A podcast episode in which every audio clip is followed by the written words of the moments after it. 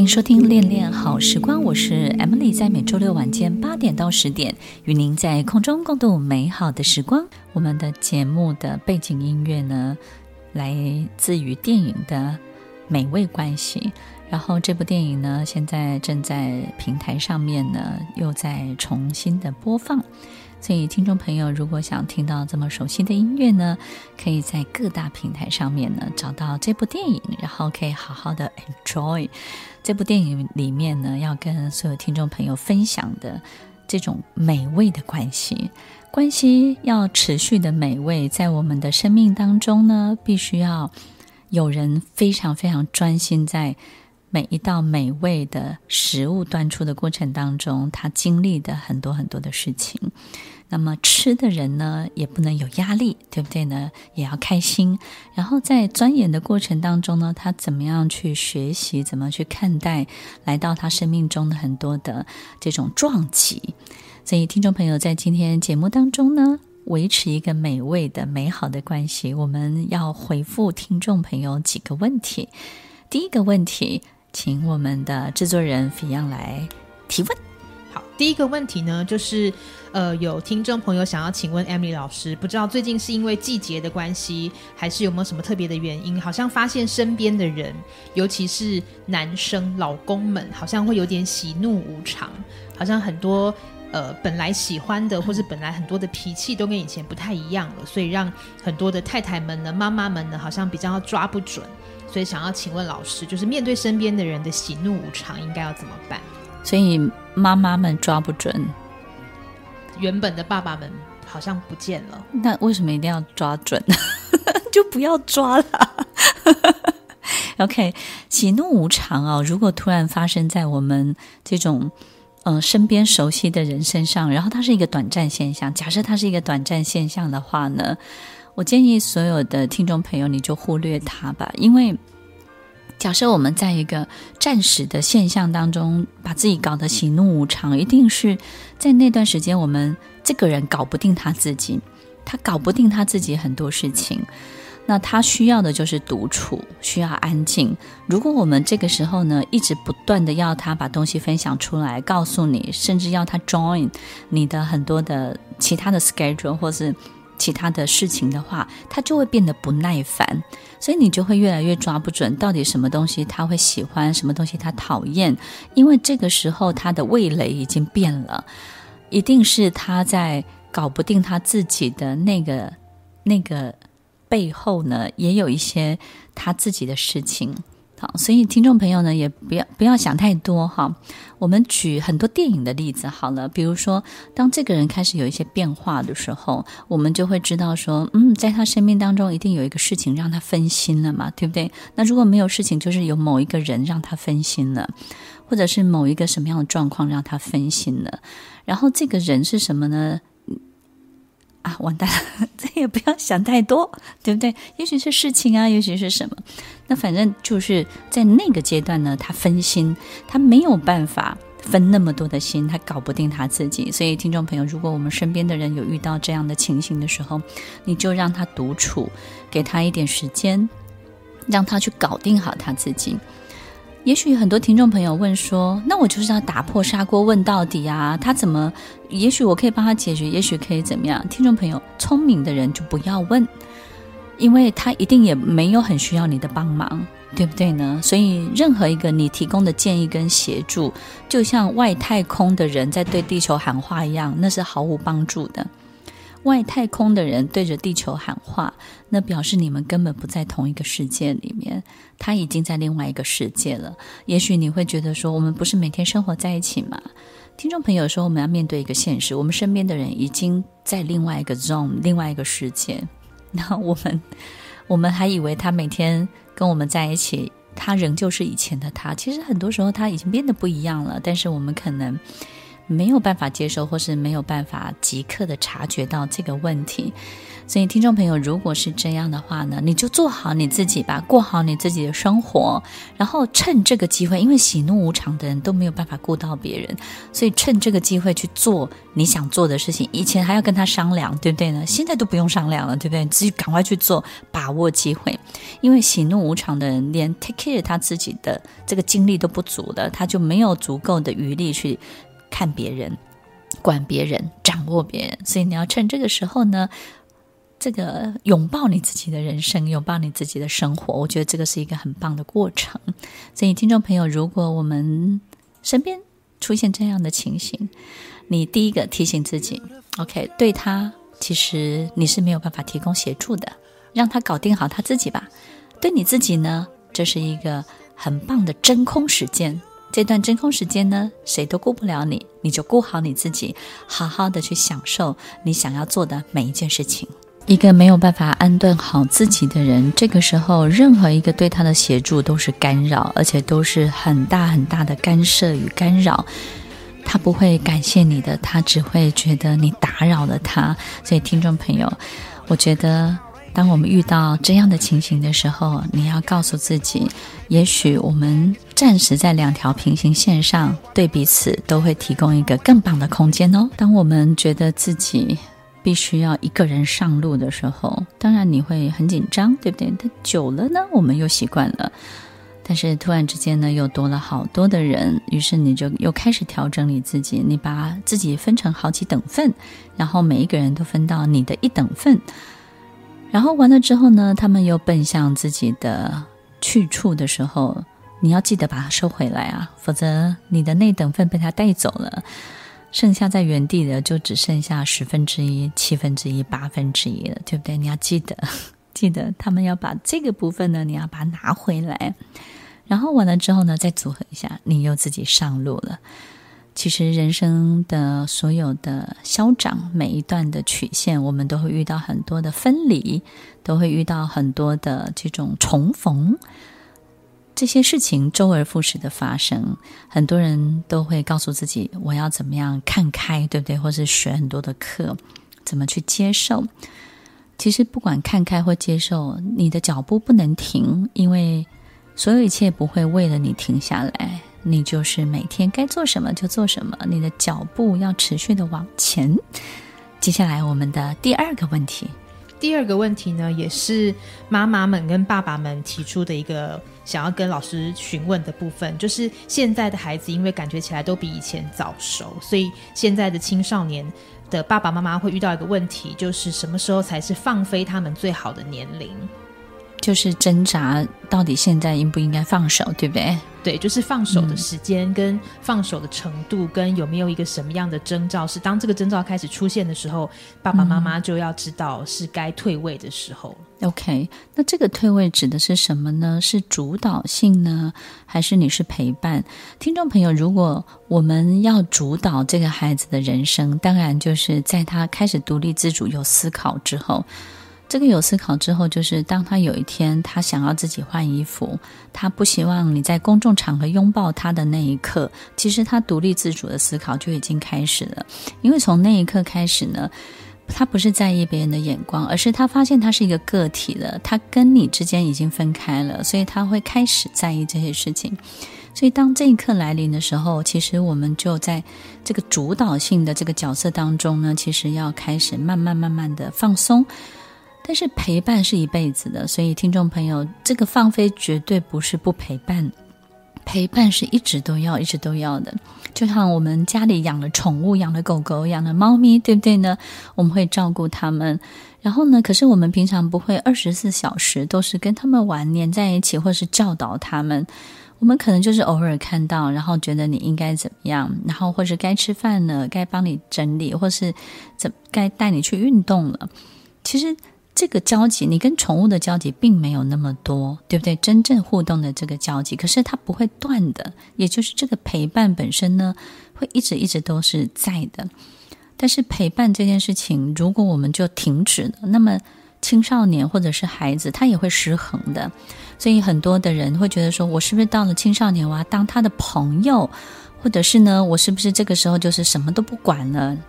其实，听众朋友，如果一个孩子长大的过程当中哦，一直到他二十岁，他没有父亲或者是母亲在他旁边帮他规范出一个范围的时候，这个孩子本身他会乱长的。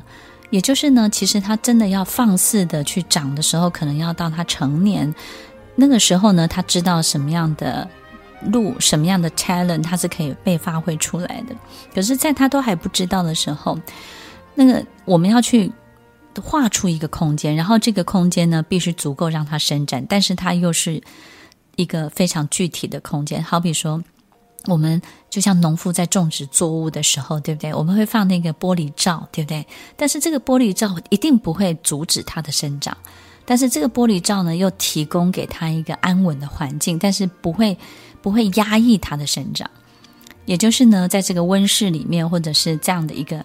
场域里面，其实这个是父母在他未成年之前，我觉得我们都应该要去创造出来的。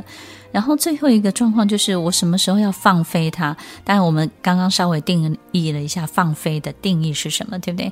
但我的建议呢，就是为什么要放飞？你要跟他一起飞呀！就是爸爸妈妈，假设有一天孩子独立了，他飞了，你也要飞呀。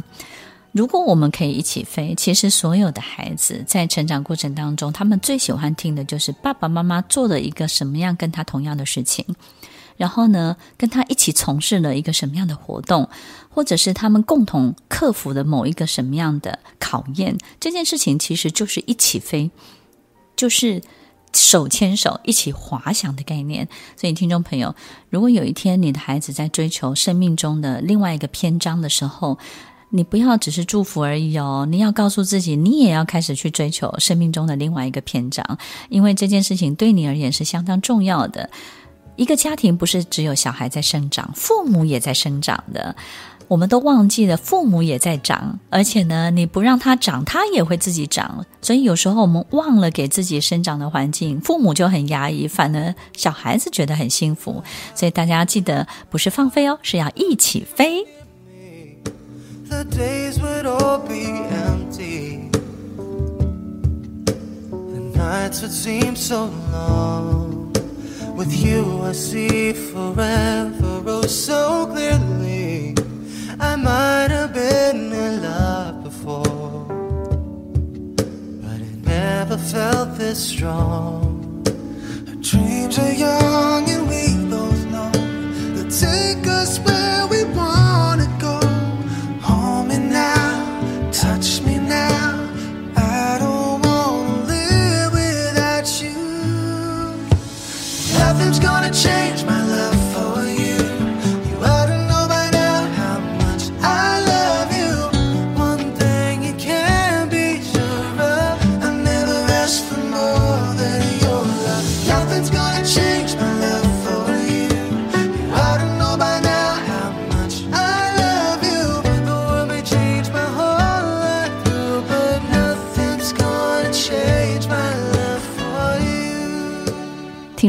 不要只是枯燥的老去，你要记得，每一个生命都能够重新站上巅峰。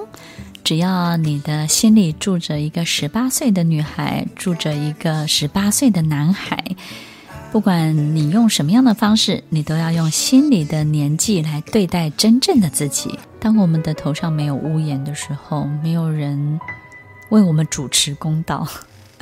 听众朋友，其实我身边有好多的朋友都是自己长大的，当然他们有很多可以爱人的能力，然后对别人负责的能力。但是有时候我在跟他们相处的时候，我都会觉得很心疼，因为这辈子可能在这个世界上已经没有人会心疼他们了，会替他们主持公道，对不对？然后呢，会就是想要去照顾他们的心。所以，听众朋友，其实也许我们的人生到了某一个阶段，我们就是会遇到这个问题。那这个问题通常也都发生在靠着自己长大的孩子身上。你也是自己长大的吗？我们来听听看第三个问题。第三个问题呢，就是很多像刚刚 Emily 老师提到的，很多领导人到了某一个阶段，他们会突然发现，好像没有人可以再教导他们，或者是引领他们，或者是当他们遇到很多重大决定的时候，没有人可以讨论。就是他们想要跟老师请教的是，那要怎么样可以在他已经到达某一个位置之后，找到自己的老师？听众朋友，其实我们在在当然你的生命当中已经不需要老师就可以活得很好了，对不对？你会发现，哎，你习惯当大姐姐，然后你把兄弟姐妹都照顾得很好，或者是你已经很习惯去帮别人善后，或是解决很多的问题，处理很多的事情。然后你可能是家里唯一的一个稳定的来源，因为你可能就是不管收入稳定啊，或者是情绪稳定，或者是其他方面人生的发展很稳定，所以你变成是家里的一个最重要的秩序。这个秩序呢，都在这个风筝线呢，都握在你手中，因为你在，所以一切充满秩序，对不对？但是这个时候的你一定也会很辛苦，你可能会想，那还有，当我有问题的时候，我怎么办？对不对？他你们有问题，我可以帮你们解决。但是当当我有问题的时候，当我有困难的时候，谁来帮我呢？听众朋友，不管是领导人，或者是呃，像我们分享的这些听众朋友们，其实。我们要怎么样找到？其实你可以去找呢，也不容易找得到，对不对？但是呢，我经常，我以前的这个教授呢，有跟我分享过一件事情啊，就是呢，他每一年呢，他都会去学一件事情，好比说学蛋糕的烘焙，好，或者是学咖啡啊，或是学那个脚踏车怎么修理。他每一年的暑假都会给自己一个礼拜的时间呢，去学这个东西。然后我就问他为什么，这是兴趣吗？他说不是，这不是他的兴趣。但是他他因为他也有一个这样的问题，他不知道有没有人真的可以引领他。他说：“哎，有没有人可以再教我？好像太骄傲了。”可是他真的会需要一个老师，不管是一个 mentor 或者是一个好像可以给他建议的顾问。OK，但是呢，他自己就去找找什么呢？他去找很多做工的师傅，就是呢。他的每一个他手上的这些成品跟作品，他非常非常专精的人。他说：“你们中国呢，有一个这个老子，他说道是无所不在的。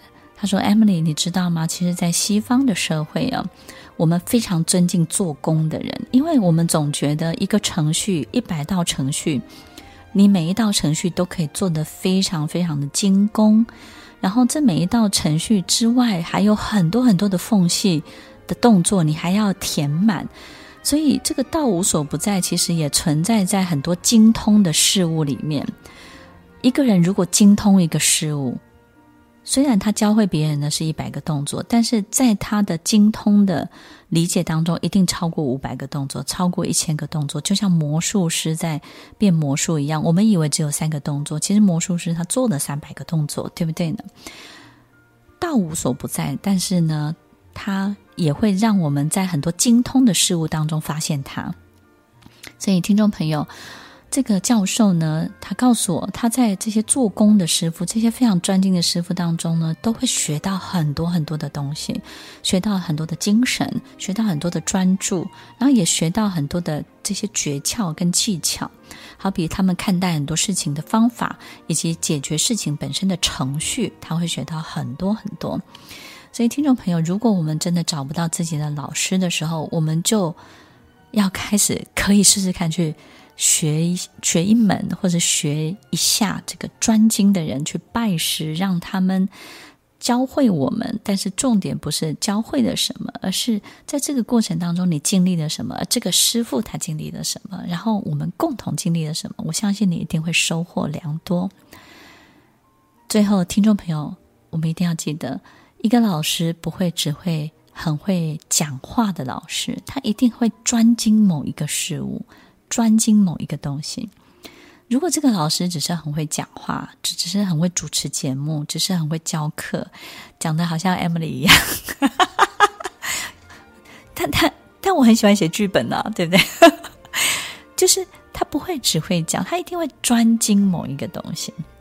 那你去跟他学，你去。就这个专精的东西是什么？然后我们好好的在这个专精的、精通的、精工的这个事物当中去体会很多的哲学、很多的道理。那如果问我怎么样可以找到老师呢？我自己的方法就是，因为我长时间在企业授课，在授课的内容当中呢，有很多的企业的语言、习惯的语言，但是这些语言呢，当你用习惯了，你就只会说同样的话。所以呢，在过去每一年，我都会举办百场的讲座。那这个百场的讲座呢，以及每一出戏都是开放给所有的观众来看的。那所有的观众就会来自各行各业。所以呢，我透过每一场的讲座或是每一出戏的演出，把自己的语言，把自己会的东西呢，变成每一种人都能够听得懂的简单的语言。简单的思想，简单的哲学，简单的力量。如果我们可以把很复杂的东西变成一个很简单有力量的讯息的传达，那我觉得我就会学会落地，所有东西的思考如何落地，所有的念头如何落地。我觉得我在我的听众，我在我的学生当中找到我的老师。不知道各位是怎么样找到你的老师呢？也许我们就开始试试看，就像我这个教授，对不对？他去学机械，学脚踏车要怎么修理，我觉得这个很酷哦。当你会修理脚踏车了，我相信你对人生某一些看法会不一样。至于是什么不一样，只有靠自己去体会喽。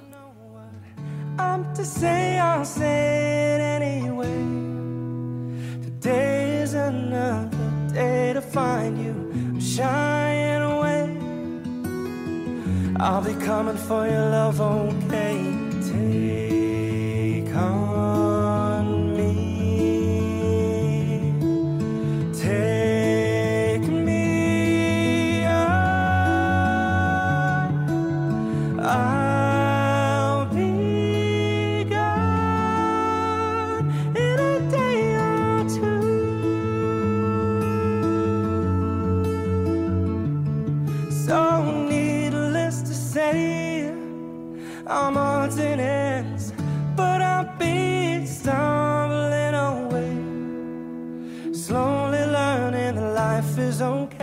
真正的老师，他的思想一定很丰富，但是他也一定很会做事情。他做的每一件事情一定也毫无缝隙，行云流水，非常的优雅。但是呢，这里面这所有一切的优雅，都是因为他填缝了数以千万计的微妙的动作，但是我们无法察觉。希望有一天我也可以做到这个程度哦。我们多希望自己有如神助，对不对呢？有一些神力。其实我们到一个地方，坐到一个沙发，然后朋友的沙发很舒服，然后价格又好又漂亮，我们不会告诉他说：“哇，你们家沙发好舒服哦，我可以多坐一会儿。”这样而已哦。你后面一定紧追着问：在哪里买的？多少钱？就像一个人他展现的神力的时候，我们会觉得很惊讶、很惊奇。然后呢，我们不会只是祝福他，人们总是紧接着问：你是如何学会的？你如何拥有的？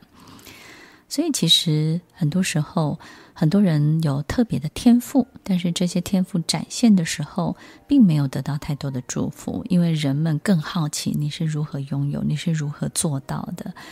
如何做到才是所有的人最想要知道的。至于你展现的什么，其实对他们而言好像不是极力追求、渴望的。但是听众朋友遇到这些事情呢，你也不要太在意，放轻松就好了。来，最后一个问题，最后一个问题呢，就是听众朋友想要问老师，就是如何可以拥有天线？你会想拥有吗？会耶，就是哎。欸老是听到别人看得到，你也很想看看那是什么，对不对？对，就是好像觉得有天线的人会很像先知一样，嗯、就是好像可以预见一些事情，或是提醒一些事情，然后好像可以少走很多冤枉路的感觉。嗯，如何拥有天线呢？它不会凭空拥有的，而是呢，我们要理解这个世界的某一些。原则就是物理原则是什么，对不对？然后这些物理原则，它也其实也非常的科学，也就是我们不能对一个事情本身的认识太太平面、太平面、太片面也是，但是太平面也是要很立体的去认识它。好比我们知道这个种子种下去了，我们应该要灌溉。施肥浇水，对不对？那我们就觉得我们这个孕育的这颗种子，其实真正的事实是我们只是提供了环境，提供了有营养的土壤，但是孕育孕育它，但它是自己长的。这个种子呢，是靠它自己长的，它其实不是靠我们长的，对不对呢？因为生长的城市在这个种子里面早就内定了，它早就植入了，它早就存在在这个种子里面了。这个生长的这个这个城市，它早就已经在了。所以，听众朋友，有没有可能未来早就在我们的身体里面了？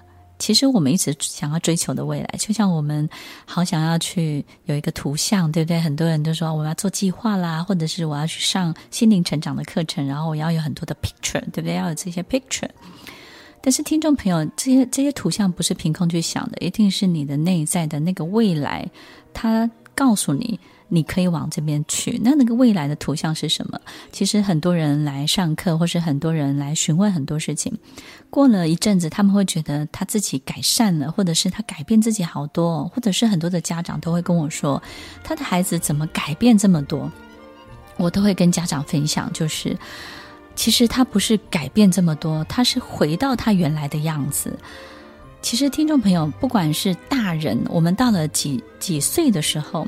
其实很多时候，你不是变好，你只是变回原来的你，真正的你。因为在整个社会化的过程当中，我们有太多的装饰，对不对呢？然后太多的这种很很希望别人看见的东西。